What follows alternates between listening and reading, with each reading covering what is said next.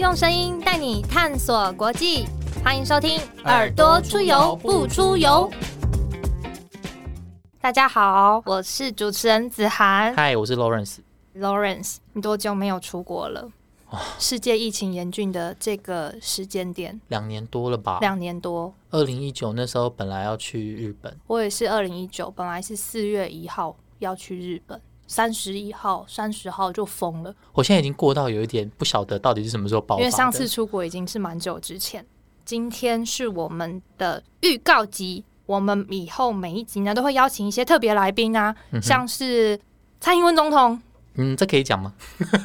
呃，这样算暴雷吗？没关系，那就那就爆 好，没有没有，不是不是，我们要邀请一些来宾呢，来分享他们的国际经验，特别是在国外的一些体验啊，或者是求学的过程。因为没办法出国嘛，对不对？嗯，那我们就一起打开耳朵这个感官，用听的方式来认识世界各国的光景，然后趁这个没办法出国的时候呢，就只能在空中相遇。然后用台湾的眼光来探索世界。嗯，好，那我们以上官腔就到这个地方。我就就是官腔担当好了，对不对？对，官腔的部分就这样子了，好不好？反正就是希望大家用放松一点的方式啦，希望大家在家里就可以有旅行的感觉，不用规划行程。对啊，不然我们现在聊聊就是国外的经验好了，就子涵来聊聊看你做过什么事情。好，我现在呢，其实就是有在关键评论网上面有做一些专栏，然后一直在做一些政府政治政策研究的工作，而且我一直大部分都是做日本研究。嗯。哎，你好像去日本待过一段时间嘛？对不对？去日本蛮多次，这种短期的，像是我大三的那一年呐，其实拿到日本的这个国际交流基金会的奖学金。日本他其实很很擅长做这种国际交流，就是邀请各国学日文的人，然后到日本去。他类似交换那样子，有点像是这种暑期的营队啦。然后他就会把一些各国在学日文的人聚集在一起，然后我们用日文一起上课。啊，那个时候我去日本的。时候就大为惊艳，你知道为什么吗？嗯。本来想说哦，好开心哦，可以去四十五天，然后住在大阪一个很不错的地方，而且不用钱，就是有奖学金。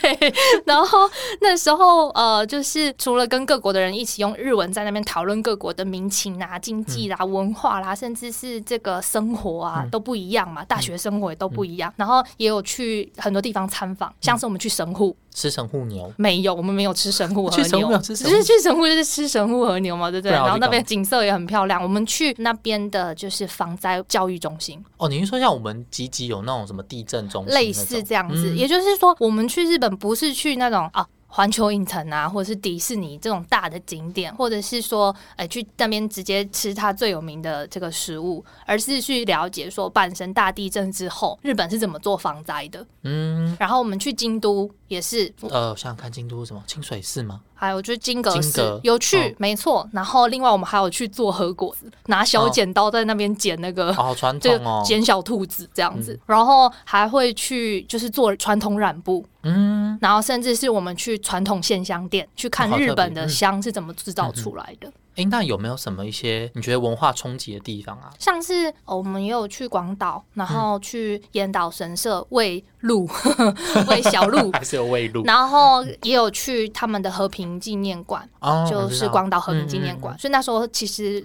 冲击蛮大，就会很深刻的理解到一个国家它的发展，还有它的历史过去，呃，遇到什么事情。对，那毕竟对日本人来说是一段很就是很重要的历史啦。对，然后我也去像是濑户内海上面有一些小岛，你有听过濑户内海艺术季吗？啊，我那时候就去小豆岛，就是去一个电影村。嗯，我就是那种看电影然后就会去朝圣的那种观光客。啊，电影村的时候就路过濑户内海艺术季，就看到一个台湾的艺术家叫王文志老师，他有一个作品在那个小岛上面，哎，好特别。然后看那个作品的人竟然都是各国的，世界各国的人，就甚至是我没有听过他讲什么语言的人。你懂我的意思吗？就是你在一个日本的岛屿，有点像是呃，你去蓝屿，然后你看到一个日本的艺术家的作品，然后。世界各国人都在看那个作品，就飞了那么远，然后你还是看到台湾在那个地方，我就觉得说好厉害哦。嗯，我就从此就想说对日本非常有兴趣，尤其是他们怎么办到的，可以吸引世界各国的人到他们的小岛上面来参与这个国际盛事。嗯哼。嗯，那 Lawrence 你呢？你是不是有去法国交换过啊？对我那时候大学的最后一个学期的时候去法国交换半年，嗯那时候主要是因为在学校有修第二外语。然后那时候有学过法文，那最后就也是顺利去到南法那样子。它其实是一个很小的城市，然后离里昂大概一个小时的车程。但那时候其实我第一印象还蛮差的，因为那时候刚去的时候，就是社监都一直跟我讲法文。那当然我会说一点点法文，可他都是速度很快。然后我那时候只是就是宿舍 check in 想要拿个钥匙，但后来还是有遇到很友善的法国人。因为那时候我去法国的时候，一开始我有点不敢讲法文。我去外面，我第一句吐出来的法文就是我用法文问人家说你会不会说英文，然后他如果说会，然后我就转成英文，就开始说哎，跟他拉塞。但是我有一次去车站，我要买一个学生票，因为法国有一个就是学生的月票，就是你如果二十五岁以下，那你就可以买那种月票，它是可以地铁啊，然后搭火车会有搭到优惠，爆这样对，类似那种。然后我就一样用照常的方式开头，就用法文问他说，哎，请问你会讲英文吗？然后就用法文回我，他就说你不是会讲法文吗？为什么不要用法文对，他就鼓励我用法文，然后后来。我就会想说，反正大家也不认识我，然后我就用很破的法文跟他完成了，就是很简单、短暂两分钟购买学生票的这个过程。嗯，所以后来就觉得感受到，嗯，其实外国还是有蛮友善的人。还是很友善。对啊，嗯那你在日本的时候，你觉得日本人或外国人怎么看台湾？我觉得说那个时候呃感受蛮深的，包括说二零一八年的时候，我又再去日本半年，也是一个访问研究计划，也是嗯又是一个有 又是一个有钱的计划。呃日本的交流计划。那那个时候我班上的同学都是日本的公务人员，嗯，然后他们就会说，真日本人，嗯，真日本人，他们就会说，哎、你们台湾长照做的很厉害、就是他们知道哦，他们其实有在研究各国的政策，嗯。然后就像哎、我也是在研究日本有一个政策叫地方创生，啊，那他们就嗯。才知道说、哦，原来因为日本跟台湾都是少子高龄化很严峻的国家，嗯这蛮不能说严峻呐、就是会遇到地方人口减少的问题。嗯。那他们现在就是在想一些解方，希望说，哎、地方的人大家都可以安居乐业啊，嗯可以勇敢的做梦啊，可以做一些创新创业的事情，然后政府跟国家都会支持你。那那时候就会有很多的一些讨论，然后才知道说，嗯，包含日本人他们都觉得台湾的数位大臣很厉害，很年轻。哦，那个时候 他就会对比已经红到日本去了。那时候就已经知道说有一些这个比较开放政府的作为，嗯那大家就会去讨论。但当然也有一些人还是会问啦，就譬如说问说。呃台湾有世界遗产吗？就是一些，就是一些可能做文化政策或者是做文化嗯古迹保存的，嗯那他就会问说，哎、那有没有世界遗产？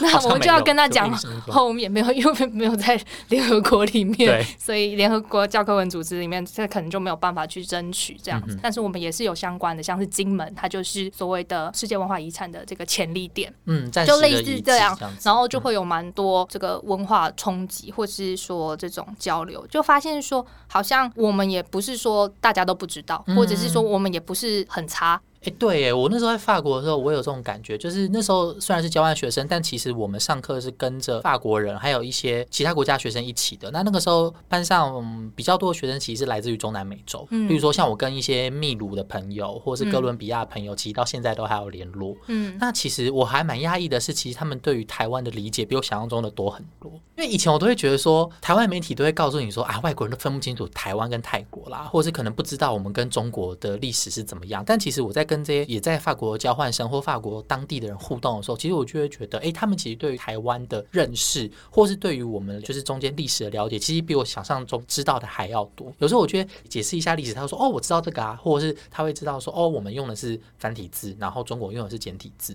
嗯，所以其实就可以知道其中的差异啊，对，所以是不一样的。其实我会觉得说，很多时候我们都会在呃媒体上可能会，我们常常会被拿来跟，例如说亚洲四小龙啊，或者其他国家做比较。嗯但我觉得有时候那种我们对自己的自信，其实是你真的要走出去之后，你发现人家真的认识你、肯定你，才会对自己更有自信。就是从认识世界当中，也更认识自己，或是哎，台湾还有什么东西是我不清楚的。对，更认识台湾，然后对于你从哪里来，你会很有自信的讲出来。嗯那你去完法国回到台湾，你觉得最想要借鉴法国什么事情啊？其实我那时候对于法国的学制还蛮有呃蛮有感触的啦，嗯因为大学的学制吗？对大学，因为我是大四去交换嘛，嗯那我是商学院的。其实法国的商学院在前三年它是不分科系的，嗯它前三年都是有点像类似都是商科类的同时，就你什么都要学。它到大四的时候，你才要再去分学程，例如说它就会分什么企业管理啊、财务金融啊、广告行销。那我去的那一年，它刚好有开一个很特别的课程，叫做时尚产业管理。时尚产业管理这么细，嗯，对，就是时尚设计产业管理。那我就觉得说，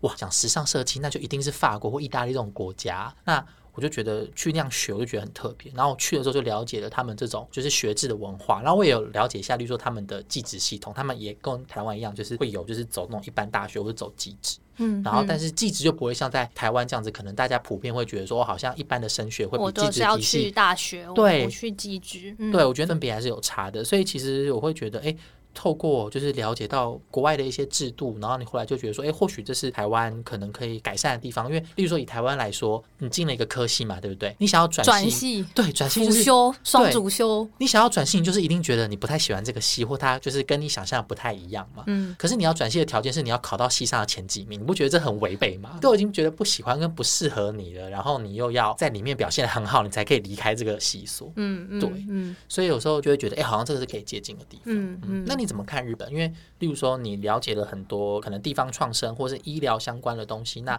回到台湾，你觉得台湾有什么可以接近的地方？我觉得看到说，我说我跑的很多日本地方，在一百八十天走了超过十三个县市，就是他们的乡镇市区，我去访问他们的市町村长啊，嗯这样子。然后或者是访问他们的公家单位啊，是我们那种区长 NGO 的跟乡长的对对对对对对对，去访问日本的乡长，哦然后干嘛喝这个 几次？我我有一次从五点半喝到十二点，最后一次会还是要吃那个 soba，就是吃荞麦面。哎、跟日本人应酬是不是都要很久？就是应该是说，每经过一次会，你就可以挖到更多我想要知道的事情。像大概喝到三次会，他就会问说：“哎、你们台湾年轻人的这个认同是什么？”类似这样。哦，就酒过三巡问的问题对对会更深入，因为啊其实日本人，你跟不熟的人，你不能聊薪水或者是家跟就太个人跟政跟政治。嗯可是刚好跟台湾不太一样，台湾就是聊政治是很稀松平常的事情，所以在这方面 还蛮特别的、嗯啊。那时候我觉得最能够接近的事情是，哦，我看到他们地方发展的很好的地方，或是很成功。